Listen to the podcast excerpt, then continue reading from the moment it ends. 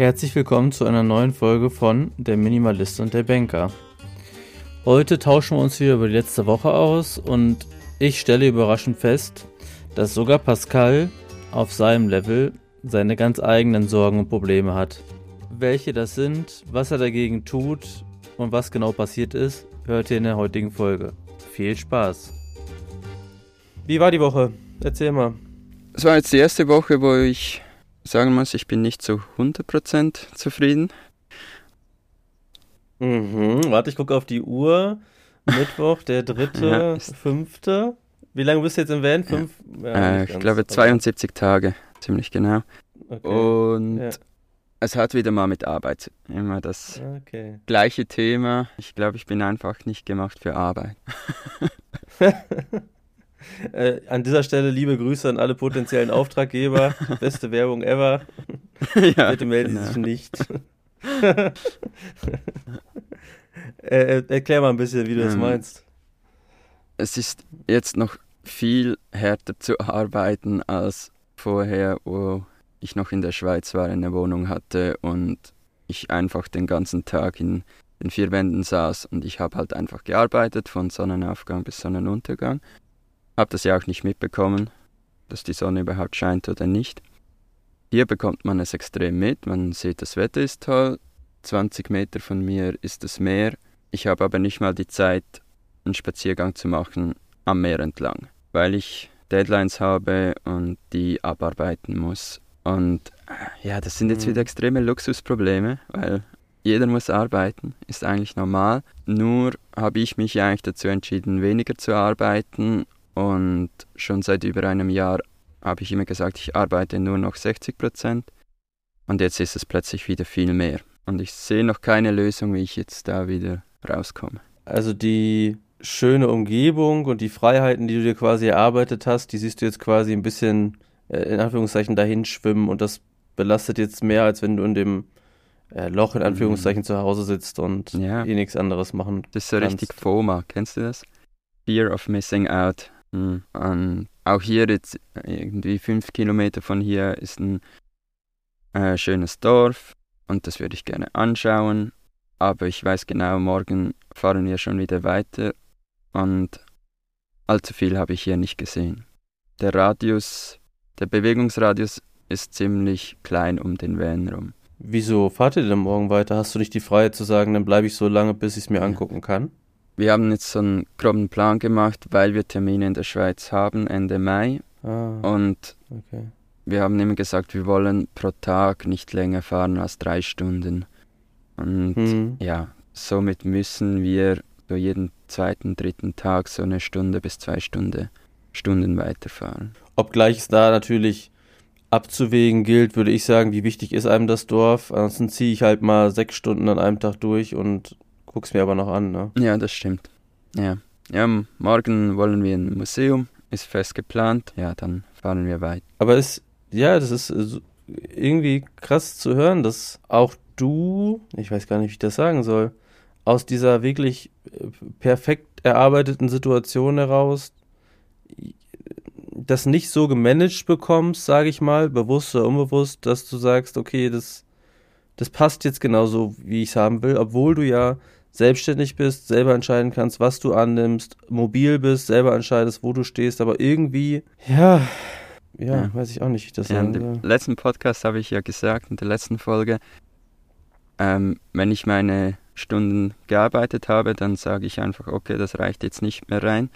Und ich habe extrem gemerkt, dass ich das diese Woche überhaupt nicht mehr gemacht habe, weil Deadlines da sind und es muss einfach erledigt werden. Ich kann nicht mehr sagen, mhm. hey, Ach, morgen reicht auch. Ich finde es ehrlich gesagt ein bisschen beruhigend, weil das, wenn man dir zuhört, sich ja immer alles anhört wie die rosarote Welt ein Stück mhm. weit, ne? So das Schlaraffenland des Arbeitens und Lebens. Und ich finde es ein bisschen beruhigend, dass auch du da deinen Struggle hast und überlegen musst, wie machst du es und dann doch auch mal an Grenzen stößt, die man vielleicht so sonst nicht gesehen hat. Einfach durch das, das Leben an sich, so würde ich es fast nennen. Mhm. Ja, manchmal habe ich das Gefühl, ich falle immer wieder so in alte Muster rein, wo Arbeit für mich noch die höchste Priorität war. Und wenn Anfragen reinkommen, sage ich sehr viel zu, dann ist es plötzlich zu viel und dann bin ich wieder völlig im alten Modus mit, okay, dann arbeite ich halt den ganzen Tag. Aber das Ziel ist ja eigentlich weniger zu arbeiten und mehr vom Leben zu haben. Aber trotzdem falle ich immer wieder da rein. Ist ähnlich irgendwie wie im letzten Jahr war ich fast jeden Tag rennen. Dann habe ich hm. ähm, meinen Halbmarathon-Wettkampf gemacht und ab dem Tag war ich eigentlich fast nie mehr rennen. Hm. Und habe jetzt immer wieder probiert, wieder reinzukommen, weil ich einfach weiß, es tut mir extrem gut. Und gestern war ich auch eine Stunde rennen und dann kann man einfach total abschalten. Aber trotzdem, obwohl ich weiß, wie gut mir das tut, bekomme ich es nicht hin, das drei, viermal pro Woche zu machen. Ja, ja, verstehe ich. Mir geht gerade auch der Gedanke durch den Kopf, dass es umso verwunderlicher ist, dass sich das gerade ein bisschen belastet, aber jetzt ne, leicht, wir sprechen jetzt ja über eine humane Dosis, ähm, mit der Arbeitsbelastung, weil du hast ja auch Zeiten der Selbstständigkeit automatisch, wo man nicht viel reinkommt. Mhm. Und ich finde es komisch, dass du jetzt nicht vielleicht eher dann denkst, okay, es ist jetzt halt mal eins, zwei, drei, von mir ist auch vier Wochen so, aber dafür bin ich bestimmt entspannter, wenn da mal Ebbe ist. Mhm. Und du siehst ja jetzt quasi gerade nur, ah, jetzt gerade ist es aber zu viel. Klar. Man sieht immer nur den Moment und nicht, wie es vielleicht später ist. Ist so, ja. Und das ist ja auch immer so, dass entweder hast du fast nichts oder du hast zu viel. Es gibt mm. nie so das schöne Mittelmaß. Ich könnte mir, jetzt kommt der Banker in mir durch, ich könnte mir vorstellen, unabhängig davon, wie du es machst, das weiß ich ja nicht, dass eine strukturierte Finanzplanung vielleicht ein bisschen das Leid mindern könnte. Also ich stelle mir vor, dass ich ein Konto für die Selbstständigkeit habe, da fließt ja immer die, das Geld und die Einnahmen drauf und von dem zahle ich mir ein Gehalt. Mhm. Und wenn ich jetzt sage, oder so eine Woche habe, wie du jetzt hast, und dann kommen plötzlich, ich sag mal, 10.000 Euro mehr auf das Unternehmerkonto und ich zahle mir jeden Monat 2.000 aus und ich weiß dann, okay, mit dieser Woche kann ich jetzt, übertrieben gesagt, fünf Monate entspannt weiterleben, da könnte ich mir vorstellen, dass das das ein bisschen visualisiert, was ich gerade geschaffen habe. Weißt du, was ich meine? Mhm. Gut, das ist ja automatisch mit dem Geschäftskonto so ich sehe, wie viel da drauf ist und ich weiß, wie viele Monate wir uns den Lohn noch auszahlen können. Ja, du, du hast ja in der letzten Folge auch gesagt, du checkst dein Konto immer wieder.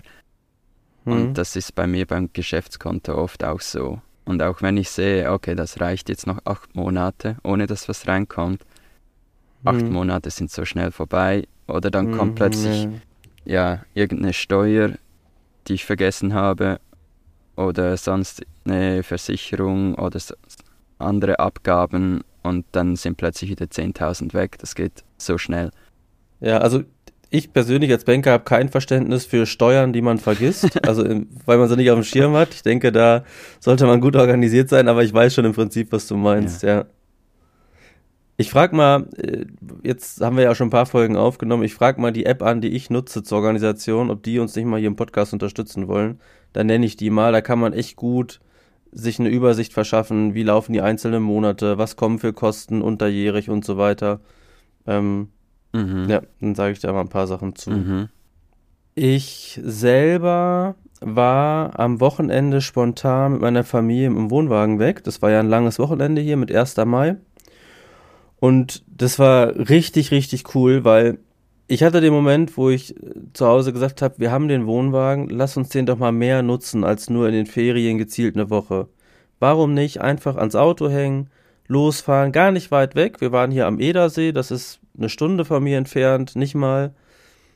Ähm, kurzer Weg, Tapetenwechsel, See vor der Tür und so weiter. Und dann am Freitag, wo wir gepackt haben, hat ähm, Jana noch gesagt, boah, ich weiß nicht, sollen wir es nicht stornieren? Ich habe keinen Kopf dafür, ich habe viel zu tun und irgendwie passt es mir gerade alles nicht. Mhm. Und dann habe ich gesagt, ach komm, wir machen das jetzt, wir haben es gebucht und lass dich mal drauf ein. Und dann waren wir ja Freitag da, Samstag, Sonntag und Montag zurück. Und wir kamen so entspannt Montag zu Hause an und haben beide gesagt, wir haben das Gefühl, als wären wir eine Woche im Urlaub gewesen, irgendwo ganz weit weg. Mhm. Einfach, weil man, man hat ja keine Sorgen oder keine Alltagssorgen, nennen wir es mal so, ne? Mhm. Und das war für uns alle, auch mit Moritz und so, wirklich eine tolle Zeit. wo wir auch gesagt haben, ach, das machen wir öfters und jetzt schon mal geguckt haben, an welchem Wochenende können wir wieder los, weil wir dachten immer, das lohnt sich nicht. Alles da reinräumen, losfahren, aufbauen und so. Aber jetzt, wo wir ein bisschen geübter mhm. sind, mhm. so viel Stress ist es am Ende auch nicht. Und wenn du nur zwei, drei Tage weg bist, musst du ja auch nicht so wahnsinnig viel Krempel mitnehmen. Ähm, aber ich habe hier Notiz in meinem Handy äh, zu der Zeit, weil interessant war auch, als wir dann wieder nach Hause kamen, oder anders, wir hatten vorher so ein bisschen das Gefühl, großes Haus, großer Garten, viel Arbeit belastet uns ein bisschen. Wo wir aber nach drei Tagen Wohnwagen wieder nach Hause kamen, hatten wir das Gefühl, oh cool, jetzt können wir im Garten rumtüddeln, oh cool, jetzt haben wir wieder Platz für unseren Kram und so. Und ich habe mir hier den Satz aufgeschrieben, der Kontrast ist am Ende der Reiz, für uns persönlich. Also nicht nur der Van, der Wohnwagen, nicht nur das große Haus, sondern dieses Wechselspiel. Das ist natürlich mit dem Thema Minimalismus ein bisschen schwer zu vereinbaren, wenn ich sage, ich habe eine Residenz da und ich habe eine Residenz da. Du bist ja auch der Banker und nicht der Minimalist. Aber es ist wie auch so ein bisschen mit Sommer und Winter und so weiter. Ich glaube, nur Sommer wird irgendwann langweilig, nur Winter wird auch irgendwann doof. Irgendwie brauchen wir hier die Abwechslung. Und das entspannt mich auch ein bisschen in dem Mindset, weil das für mich auch heißt, die Erkenntnis, ich muss mich nicht entscheiden. Ich muss mich auch nicht festlegen und muss mich aus irgendwelchen Gründen, die ich mir selbst auferlege, in eine Richtung äh, drängen lassen oder selber drängen, sondern ich kann sagen, pass auf, für mich ist das Modell das, wo ich mich am wohlsten fühle. Mhm. Also und erlaube ich mir den Luxus eines Wohnwagens, heißt aber natürlich trotzdem nicht, dass ich nicht minimalistisch leben kann im Sinne von, ich überdenke Ausgaben ein paar Mal, ich kaufe mir keinen Quatsch, der auch nicht sein muss und so weiter. Ne? Mhm. Ja. Ähm, ich sag, durch das, den Lebensstil mit dem Minimalismus und Fixkosten senken, ist es euch ja wahrscheinlich dann auch möglich, öfter solche Ausflüge zu machen. Man sagt, hey, genau. wir haben nicht so viele Ausgaben, durch das können wir weniger arbeiten, dann könnten wir eigentlich jedes Wochenende Freitag bis Sonntag weg, weil wir haben beide am Freitag frei. Und schon hat man eigentlich fast jede Woche wie etwas Urlaub. Und ich musste an dich denken und mir kam der Gedanke auf, oder unser Gespräch, das war relativ am Anfang unseres Podcasts, wo du mal sagtest, mit dem Wohnmobil rumreisen mit Kindern oder Kind ist doch das Beste überhaupt fürs Kind, weil die Eltern immer da sind. Mhm. Das würde ich insofern unterschreiben, als dass das Kind sich natürlich freut, dass man immer da ist. Das geht natürlich im Haus genauso. Also wenn ich wenig arbeite oder so, dann, also ich, ich arbeite ja im Van genauso viel wie zu Hause theoretisch, wenn ich mich einmal reduziert habe. Aber der riesen, riesen Unterschied von uns zu euch zum Beispiel ist, dass das Kind 24 Stunden Bespaßung braucht. Und dass wir in diesem Wohnwagen kaum Möglichkeiten haben, außer jetzt so Gesellschaftsspiele und so weiter. Also findet alles draußen statt. Das ist auch gut und ist auch schön. Und man sieht ja viel, wenn man Wohnmobil rumreist oder Wohnwagen und hat viel mehr Eindrücke. Aber dieses Van-Leben, wie ihr es lebt, wir machen unser Ding, wir stehen auf, wie es passt, wir arbeiten, wie es passt, wir essen, wie es passt, wir fahren, wie es passt, das geht alles nicht. Der, das Kind gibt ein Stück weit den Takt vor, wann passiert was. Wenn das Kind aufwacht, dann kannst du nicht vier Stunden warten bis du frühstückst, sondern musst innerhalb der nächsten halben Stunde starten. Mhm. Wenn das Kind, äh, einfaches Beispiel, dringend auf Toilette muss oder keine Ahnung, was du hast, dann musst du die Arbeit unterbrechen. Du kannst dann auch nicht sagen, warte mal eine Stunde, sondern du musst wirklich stoppen. Und ein Van-Leben mit Kind, davon bin ich überzeugt, ist um ein Vielfaches komplizierter als ohne obwohl es in deiner Aussage nichts ändert, dass es fürs Kind mit Sicherheit ein toller Urlaub ist, eine tolle Urlaubsform. Aber da, also das hat, ich glaube, wenn ich jetzt das gleiche dokumentieren würde wie du und mit dem Van losfahre, da wäre das ungleich stressiger. Da habe ich bei TikTok, ach, ich habe den Namen jetzt nicht parat, eine ganz schöne Reihe gefunden, wo die sagen Vanlife äh, hinter den Kulissen. Mhm. Und wo dann immer, so wie du auch schon mal, so Video vorne, alles schön, alles spielen und dann siehst du hinter den Kulissen, wie er dann aus dem Alkoven oben vom Bett runterschreit, ich habe dir dreimal gesagt, lass das Fach zu und so weiter. Also das sind so diese typischen Sachen, ja. ne? Ja, da gebe ich dir sicher recht. Das ist dann nochmal eine zusätzliche Aufgabe. Ich habe aber auch das Gefühl, wenn wir jetzt von Anfang an mit unserem Kind ähm, so leben würden, dann würde es ja gar nichts anderes kennen. Und wenn du sagst Bespaßung den ganzen Tag, vielleicht lernt es so ja auch direkt Freude zu haben an einfachen Sachen, dann kann es vielleicht einfach sich eine Stunde mit, keine Ahnung, mit einem Blatt, das es am Boden findet, beschäftigen. Ja, du lachst jetzt. Ja. Aber wir nehmen Nein. ja die Kre Kreativität der Kinder extrem we weg, indem wir tausend Plastikspielzeuge und ein Puzzle und weiß nicht was alles hinstellen. Ja. Ja, du hast natürlich, ich habe ein bisschen übertrieben. Wir haben kein Spielzeug mitgenommen und er hat auch hinterm Wohnwagen mal eine Stunde mit Steinen gespielt, einen Turm gebaut, hat sich ein Lager gebaut und so. Das macht er schon mal. Aber du unterschätzt, was es bedeutet. Also, das, das funktioniert nicht so. Der spielt auch nicht dann, wenn du sagst, jetzt spiel mal eben für dich. Ich brauche mal eine Stunde. Dann sagt er, haha, jetzt spiele ich aber erst recht nicht nur für mich, jetzt brauche ich aber ganz besonders deine Aufmerksamkeit. Das, ein Kind ist nicht planbar und nicht kalkulierbar. Und das, ich weiß, du kannst es noch nicht nachvollziehen und ich weiß, dass Jana und ich damals auch große Sprüche geklopft haben, von wegen, ja, das muss doch möglich sein, dass die Eltern mal da und da aufpassen und das und das machen und da müssen sie nur anders erziehen und so. Also, wir sprechen uns irgendwann nochmal, das Ja. ist unberechenbar. ähm, und äh, noch eine, eine Nachricht oder eine Erkenntnis an alle Hausmänner und Hausfrauen da draußen.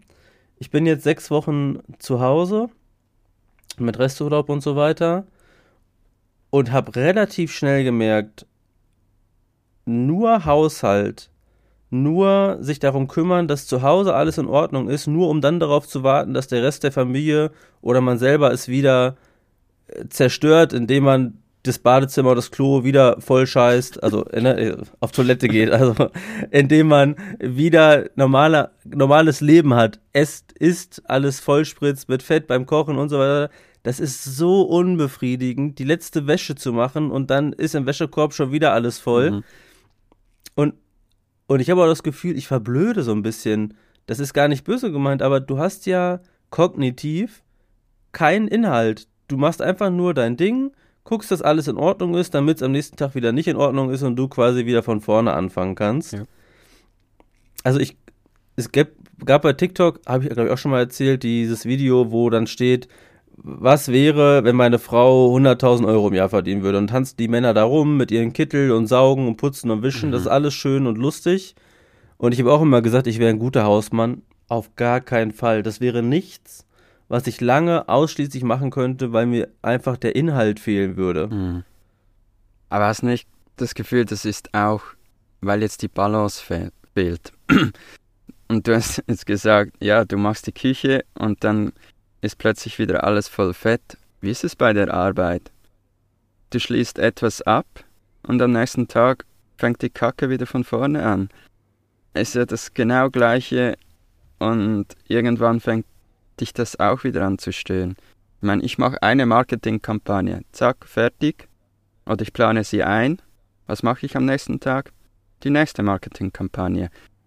Hm. Es ist ja immer das Hamsterrad und so ist auch der Haushalt. Und was ich sehr wichtig finde, deine Erkenntnis so, dass, und dass man auch extrem dankbar ist, wenn man einen Partner, eine Partnerin hat, die das macht, dass das wirklich keine Arbeit ist, die einem der zufrieden macht und dass es auch viel Aufwand ist.